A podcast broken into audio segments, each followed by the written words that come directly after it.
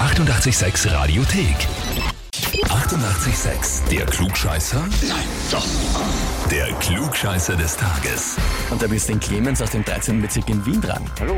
Servus. Clemens, der Alfred ist ein Freund von dir, nehme ich an? Ja, Ja. Der hat mir eine E-Mail geschrieben über dich. ja, ich habe mir was gedacht.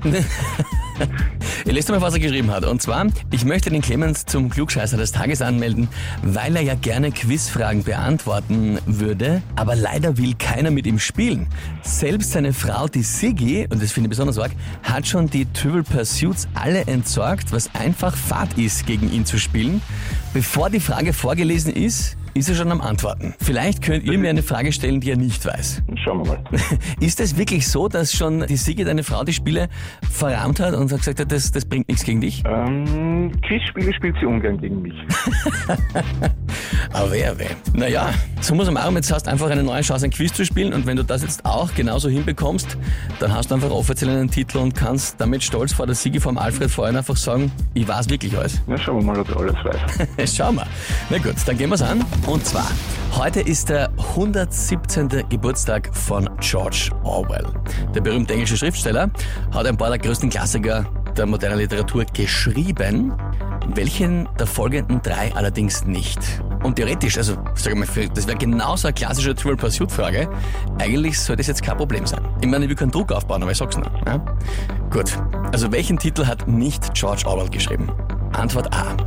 1984. Antwort B. Fahrenheit 451.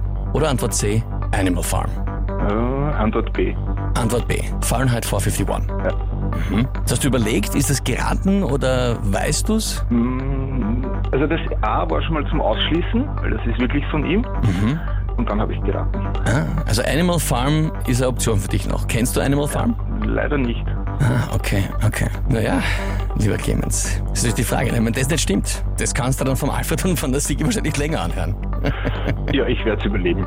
Ich glaube auch, aber du kannst es dir in dem Sinne sparen, weil du hast vollkommen recht. Gut, dann bin ich jetzt offiziell anscheinend ein Klugscheißer. Genauso ist es. Titel Klugscheißer des Tages, Urkunde und natürlich das berühmte 886 Klugscheißer Heferl. Der Fahrenheit 451 ist vom Ray Bradbury geschrieben. Ja? Jetzt weiß ich ja wieder was. Jetzt weißt du wieder mehr und hast offiziell den Titel und kannst den zu Hause dann vorhalten. Na gut, dann werde ich aus dieser Tasse mit Ehrfurcht trinken. Vor meiner Frau. Und sie kann dir mit Ehrfurcht dabei zuschauen. Ich wünsche dir viel Spaß mit Klugscheißer Heferl. Dankeschön. Ja, sehr gerne. Und wie schaut's bei euch aus? Wen habt ihr, wo ihr sagt, ihr müsst sich auch einmal unbedingt der Klugscheißerfrage des Tages stellen? Anmelden, Radio 886 AT. Die 88,6 Radiothek.